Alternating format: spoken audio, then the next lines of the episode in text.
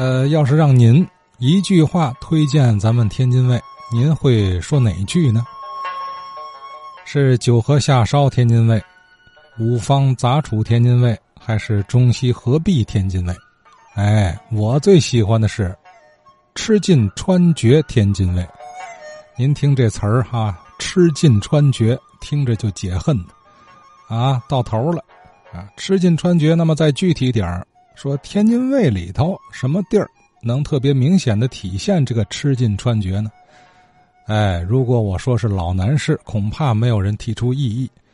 呃，到了老南市，你怎么个吃尽法呢？这里头是大餐小吃，各地风味应有尽有。其中有这么一处不太显眼的马家馆儿，似乎从这个字号来讲啊，听起来不像是大馆子哈，咱也没去过。呃，可是呢，同样他曾让老南市人流连忘返。如今回味起来呢，是哈喇四溢。哈，白德宝先生，就两句话，您听听，这是嘛意思？说那提那原来南市马家馆啊，说的话都在四五十年以前的了，现在没有了。人那羊汤那真是干净，那个羊汤是是白的，呃，羊汤也好也干净。